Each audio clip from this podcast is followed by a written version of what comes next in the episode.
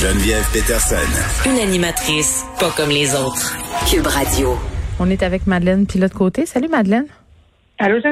Écoute, euh, j'en ai pas encore parlé euh, cette semaine. Euh, on parlait de la semaine de prévention du suicide hier, mais c'est aussi la semaine de prévention des troubles alimentaires. D'ailleurs, Anaïs Gertin-Lacroix, qui travaille ici, qui est avec, on peut entendre avec Benoît tous les jours et qui a un, une balado aussi, et ambassadrice de la NEB, fait plusieurs sorties là à ce sujet-là cette semaine sur nos plateformes.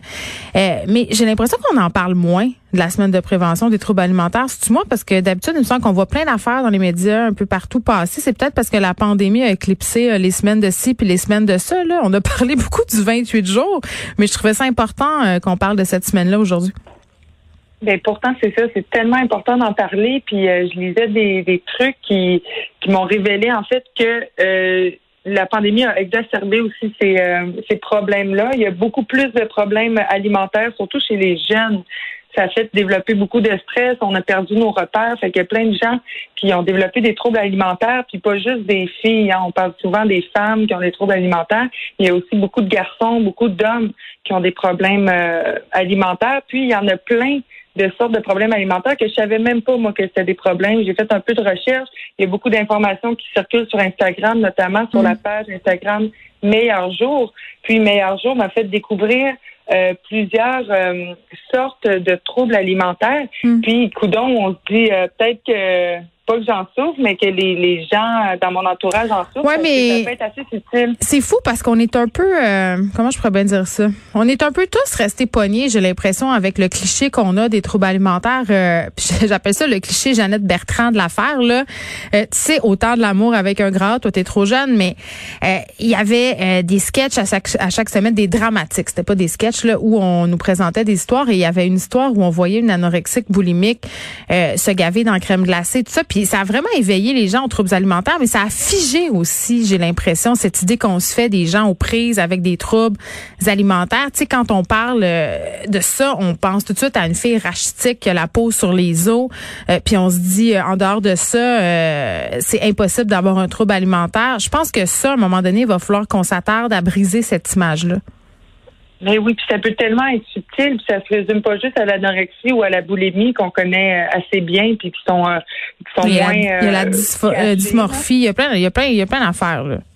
Ben oui, genre l'hyperphagie, ça, c'est de manger beaucoup dans une période de moins de deux heures. C'est comme une perte de contrôle.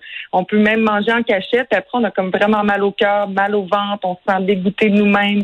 Fait qu'il n'y a pas vraiment non plus de stratégie pour éliminer comme il y aurait avec mm. la, la boulimie, par exemple, comme des vomissements ou des laxatifs. Oui, mais même euh, même chez les gens qui traitent ces troubles-là, ça devient un problème. Moi, je m'en cache pas, j'en ai des troubles alimentaires, euh, puis je suis suivie pour ça. Et euh, mon premier rendez-vous, bon, avec une psy qui est spécialisé là-dedans à une certaine époque, euh, ils te font passer un questionnaire. Tu sais là, puis il y a plein de questions, puis tout ça, puis c'est assez précis là. Fais-tu ci, fais-tu ça, fais-tu pas ci, fais-tu pas ça, as-tu déjà vécu ci, vécu ça, tu sais? Puis euh, moi, à plusieurs endroits, j'étais en zone grise. Tu sais, fait que sa conclusion c'était, je sais que tu as un trouble alimentaire, mais je peux pas te dire lequel. Ça existe ben, pas ce que tu as, mais t'en as un. Parce que mettons, on veut vraiment manger santé, c'est très valorisé de manger santé, mais ça peut virer en trouble aussi. Mais ça, c'est l'orthorexie. C'est ça. C'est ça pour contrôler, pas, nécessairement pour contrôler son poids, mais on devient comme obsessif à manger comme ultra sainement. Ça nous crée de l'anxiété, puis ça nuit à notre qualité de vie. Fait qu'il y a plein de troubles comme ça, puis on peut les reconnaître quand ça nuit à notre qualité de vie. Puis c'est pas nécessairement des, ça paraît pas nécessairement physiquement, mais c'est vraiment quand notre qualité de vie en est affectée. Ben, je vais donner des exemples. Je vais donner des exemples, Madeleine, pour que les gens puissent se faire une tête. Là. Euh, penser sans arrêt à ce qu'on doit manger, ce qu'on peut manger.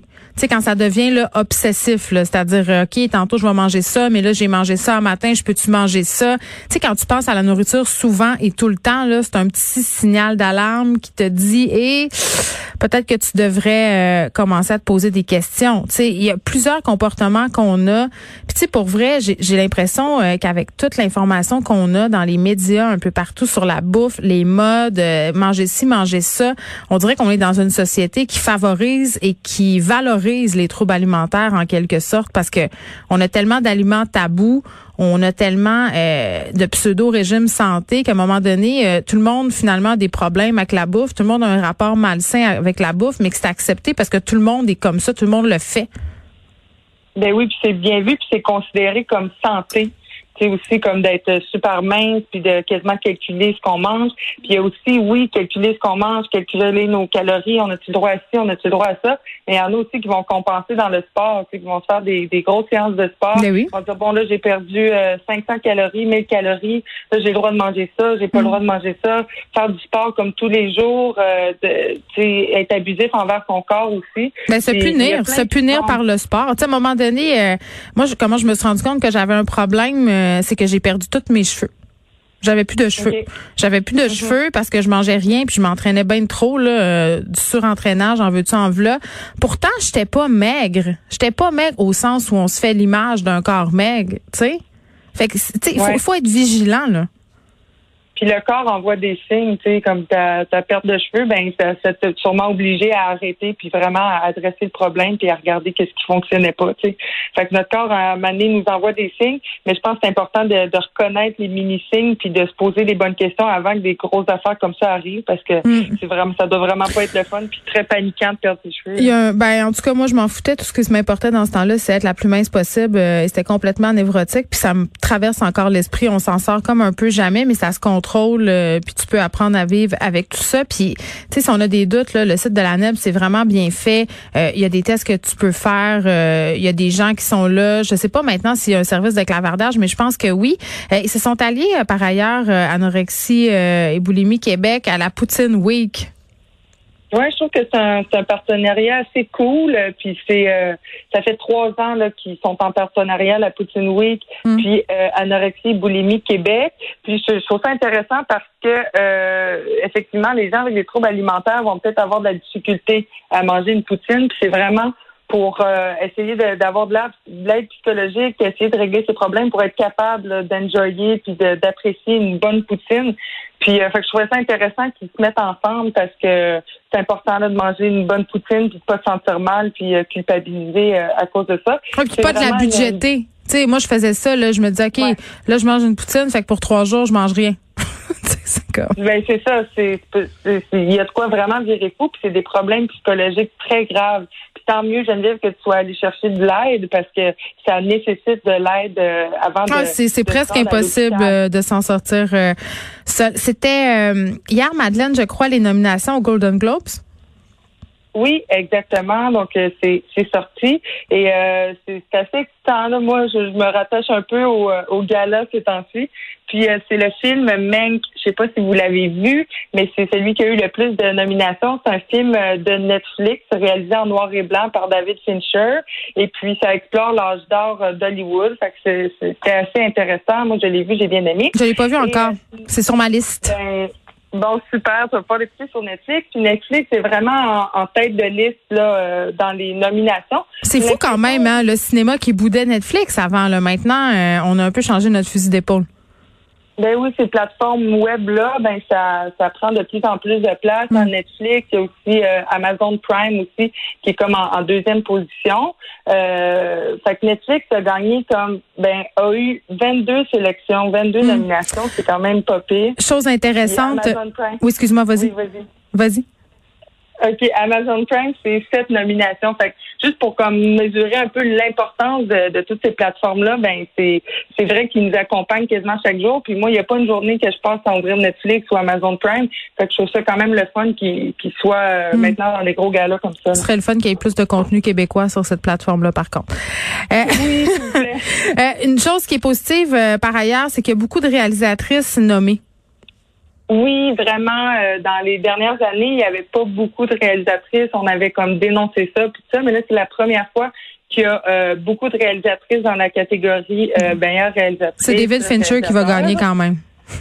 ben c'est ça, sûrement, sûrement parce que son film a été est, en liste, a beaucoup de nominations. Fait que ce serait dommage, mais au moins c'est une bonne avancée. Puis je me dis peut-être que ce serait le temps là, de, de mettre des règles ou des cotes ou des affaires pour vraiment comme mettre les femmes en valeur parce que Qu'est-ce que tu veux dire? Tu veux dire de s'assurer d'avoir une parité dans les Moi je suis pas sûre que je suis d'accord avec ça Madeleine d'avoir une parité dans les nominations.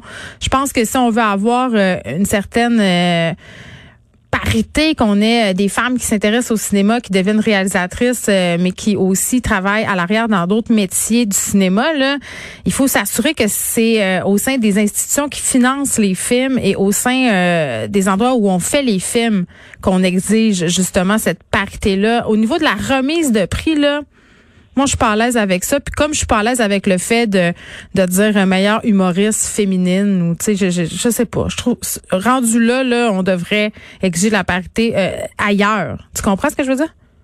Oui, oui, ben ça nécessite une parité en quelque part. Puis c'est vrai que euh, la parité, elle peut être dans le processus avant les, les, nominations pour que ça se reflète dans des galas comme ça. Parce dans les jurys, peut-être. Tu sais, quand il y a un jury pour un gala, oui, là, on pourrait exiger de la parité. Oui, c'est ça. Je sais pas c'est qui les membres de l'Association de la presse étrangère d'Hollywood qui décident de ces nominations-là. Ils sont 90 membres. J'aimerais savoir euh, c'est quoi le, si c'est paritaire. Mais euh, Combien il y a d'hommes blancs? c'est une petite blague. C'est une petite blague. Les hommes droits, ils ont aussi le droit d'être là. le problème, c'est quand il y a juste des hommes blancs.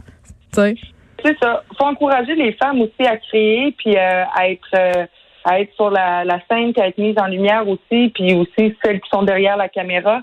C'est vraiment important parce que euh, à Mané, ben, c'est voir des gars-là où c'est juste des gars qui remportent des prix, ben c'est décourageant pour la petite fille qui regarde ça dans son salon puis qui se dit ben hum, c'est peut-être pas un monde pour moi, tu sais, parce que ces gars-là, là, c'est vraiment euh, écouter beaucoup, puis je trouve que ça, ça, ça doit avoir un impact dans les yeux de ces petites Bon, euh, rapidement, Madeleine, est-ce que tu peux nous dire le nom des réalisatrices qui sont nommées aux Golden Globes? Parce que l'on a juste nommé David Fincher. Il nous reste 15 secondes. Euh, écoute, il euh, y en a une coupe. Attends, je vais essayer de trouver. OK, c'est pas grave. Je le trouverai euh, plus tard et je le dirai parce que je trouverais ça dommage qu'on ne les ait pas nommés puis qu'on ait juste nommé David Fisher. Madeleine, on se retrouve demain. À demain.